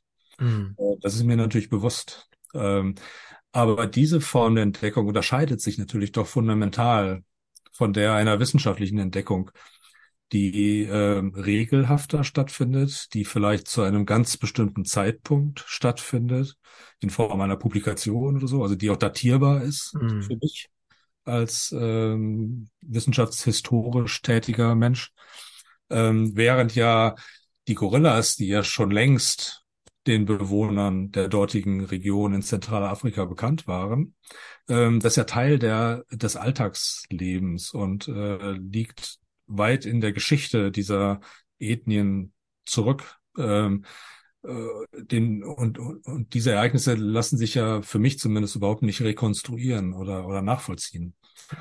Also das heißt, ohne die, diese Entdeckung schmälern zu wollen, ähm, habe ich mich in meinem Buch jetzt eben so ganz aus der wissenschaftlichen Taxonomie heraus um diese Form, diese eine Form der wissenschaftlichen Entdeckung gekümmert. Hm. Kann ich gut nachvollziehen. Wenn die Datenlage nicht da ist oder zu dünn ist, dann macht es ja auch wenig Sinn, rumzuspekulieren. Ja, wenn, wenn, wenn Sie einmal solche, solche Abbildungen haben, dann ist das ja immerhin etwas und Sie haben sie dann mit reingenommen, was ich einfach äh, auch wichtig und gut finde. Also insofern, aber mhm. aus dem Nichts kann man da nichts basteln. Das ist sicherlich verständlich. Aber mir, mir ist es schon auch wichtig, dass der Leser das als Lücke empfindet. Also dass ja, das tatsächlich ja. auch eine Lücke ist in der Geschichtsschreibung äh, der Entdeckung dieser Tierarten. Aber ich bin nicht in der Lage, diese Lücke ohne weiteres zu füllen. Ähm, aber man sollte sich auch als Leser dessen bewusst sein, dass da was fehlt. Eine Abbildung in Ihrem Buch mag ich besonders gerne, nämlich von dem Bärtierchen, das da drin ist. Die Tardigrada sind einfach wunderschöne Tiere. Sie haben es ja sogar, ich weiß nicht, ob Sie es wissen, in eine Science-Fiction-Serie in Star Trek Discovery geschafft. Mhm. Ich weiß nicht, ob Sie das mitbekommen haben, ob Sie sowas sehen. Dort sind sie zuständig für das gesamte Universum und für einen Spezialantrieb, äh, der Raumschiffe in Nullzeit von A nach B bringt, egal mhm. wohin. Also, und das sind genau diese Tardigrada und die äh, spielen da eine große Rolle und sind in Ihrem Buch auch drin. Vielleicht sagen Sie den äh, ZuhörerInnen noch kurz, was Besonderes an diesen Tieren ist.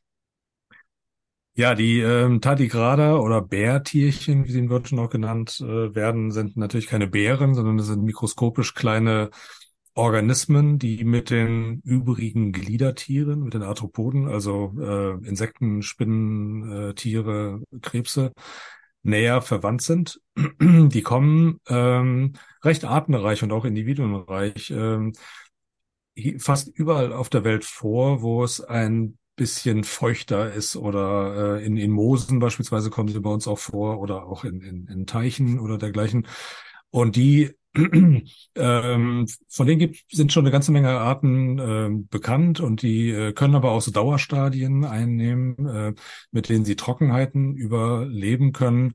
Ähm, und die bewegen sich mit ihren acht Beinen, die sie haben, ähm, so ein bisschen behäbig, fast ein bisschen äh, bärenartig äh, fort, wenn man sie unter Mikroskop anguckt. Und das sind äh, wirklich sehr schöne und äh, ein bisschen amüsante Tiere. Ja, ich finde die auch wunderschön. Ich finde, die, die sehen so, so putzig aus irgendwie. Ich mhm. weiß auch nicht. Aber es ist ein bisschen Sentimentalität vielleicht auch dabei. Ähm, wir müssen so langsam zum Ende kommen. Und zwar, vielleicht möchte ich noch ein, ein Reizwort vielleicht noch mal kurz bei Ihnen droppen. Was fällt Ihnen zum Stichwort Kryptozoologie ein? Ähm, Kryptozoologie finde ich ein, also besonders ähm, vom Entdeckungsprozess her durch auch, durchaus auch ein spannendes Thema. Ähm, das heißt, es ähm, gibt natürlich, das weiß man ja auch äh, in Form von Drachen, Mythen, Erzählungen oder so, gibt es alle möglichen Tiere, ähm, die in den in der mündlichen Überlieferung der Völker und auch hier bei uns auftauchen, ähm, von denen man häufig denkt, äh, dass sie Fantasiegebilde sind. Aber ähm, manchmal, oder es gibt Zoologen, die vermuten, dass da, dass diese, diese mythischen Tiere in diesen Geschichten vielleicht doch einen realen Hintergrund haben und äh, dass es vielleicht ähm, so etwas wie Drachen, nehmen wir das mal beispielsweise, vielleicht in Form von überlebenden Sauriern oder dergleichen irgendwo auf der Erde noch gibt und dass ähm, man diese Arten auch noch finden könnte. Ähm, und in Einzelfällen hat sich das ja auch bewahrheitet. Tatsächlich, dass es, äh, dass man vermutet, dass es bestimmte Tierarten gibt, die eben Anlass für solche Überlieferungen, für so Sagengestalten oder so ähm, gegeben hat. Ähm, bekanntes Beispiel, und darüber habe ich ja, habe ich auch in meinem Buch Die Kunst der Benennung etwas geschrieben, ähm, ist auch das Ungeheuer von Loch Ness, mhm. ähm, zu dem es immer wieder angebliche Sichtungen gibt. Und es gibt ja auch durchaus verschiedene Fotos, auf denen angeblich Nessie zu, Verzeihung, Nessie zu sehen ist. Ähm, und äh, tatsächlich, und das ist eigentlich, äh, eigentlich auch so eine wunderschöne Anekdote aus der Taxonomie, haben sich Zoologen da mal dran gesetzt äh, und, und haben gesagt, sie, sie, sie benennen jetzt Nessie mal richtig formal und geben Nessie einen ordentlichen wissenschaftlichen Namen ähm, äh, anhand von einigen Fotos, Unterwasserfotos, die mal gemacht worden sind, äh, wo, auf denen man eigentlich nicht viel erkennen kann. Also das ist, äh, ist schon, braucht ein bisschen Fantasie dazu. Ähm, aber die Idee dabei war, äh, dass sie gesagt haben, ähm, Arten können nur dann auf rote Listen gesetzt und geschützt werden, wenn sie einen Namen haben. Und dann haben sie gesagt, na, dann geben wir Nessie auch mal einen, einen anständigen Namen und dann äh, können wir auch eine Schutzmaßnahmen irgendwie äh, in die Wege leiten ähm, falls es Nessie tatsächlich gibt. Aha. Und seitdem ist Loch Ness irgendwie Naturschutzgebiet oder so.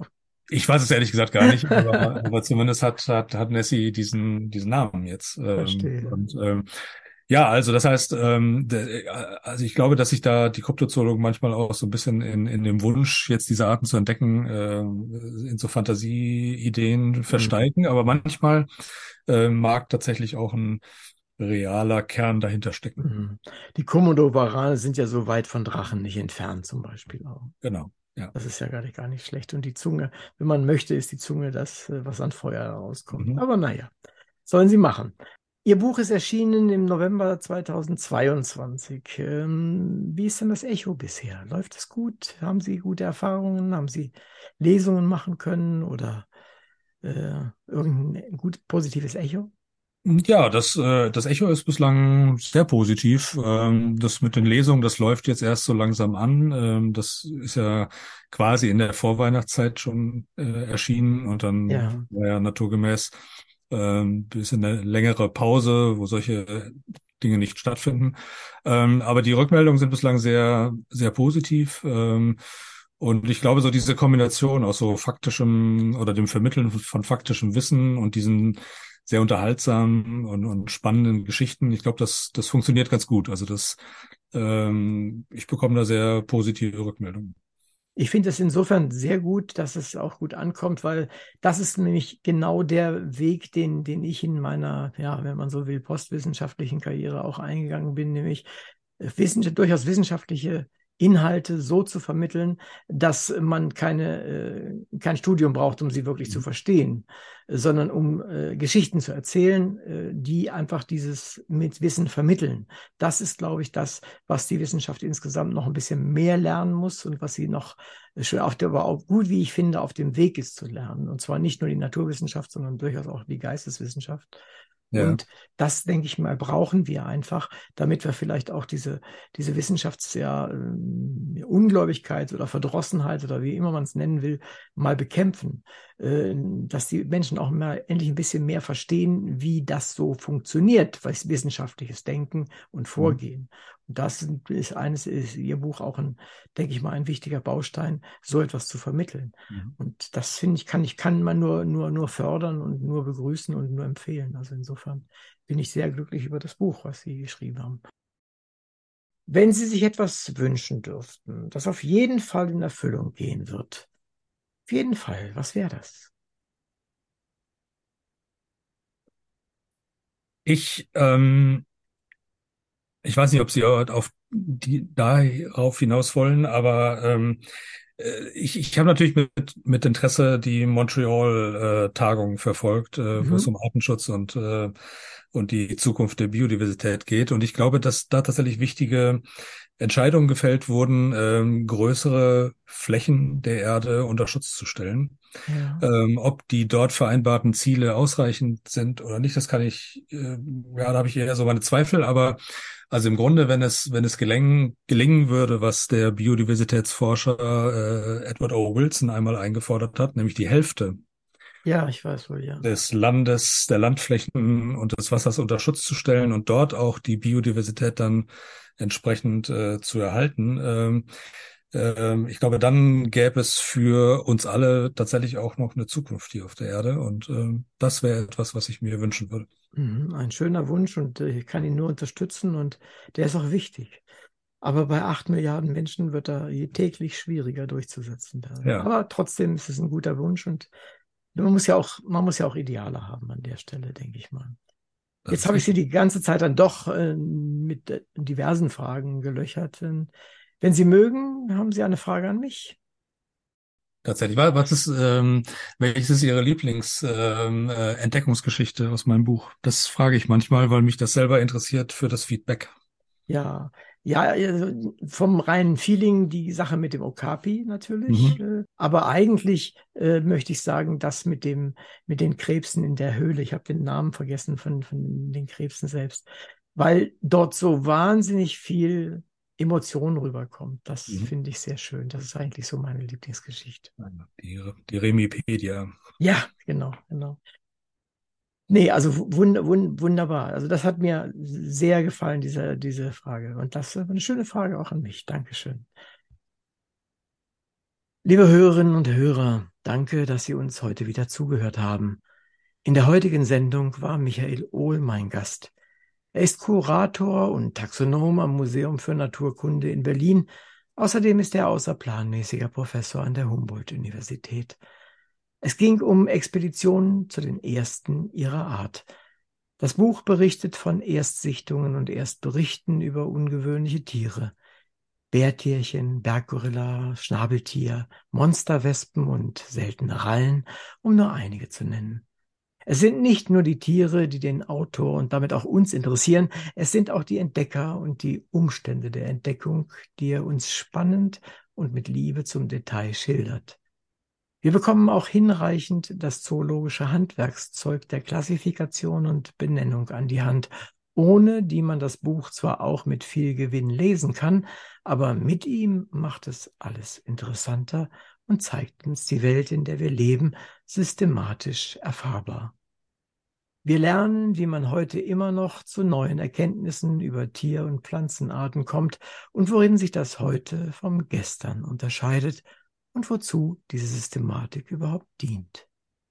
Das Buch macht einfach Freude beim Lesen und hat diesen Hauch von Abenteuer, den wir vom Lesesessel aus immer gern erleben.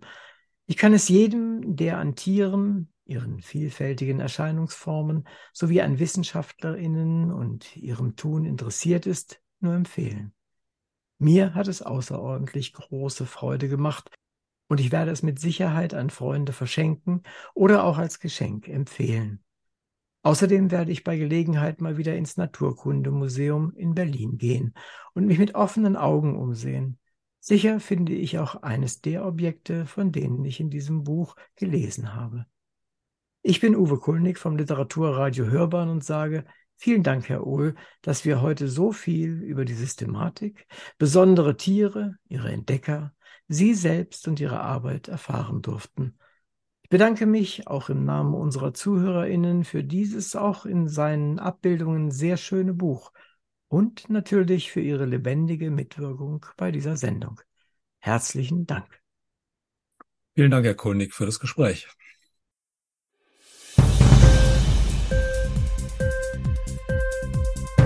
Hat dir die Sendung gefallen? Literatur pur, ja, das sind wir natürlich auch als Podcast. Hier kannst du unsere Podcasts hören. Anchor, Spotify, Apple Podcast, iTunes, Google Podcasts, radio.de und viele andere mehr.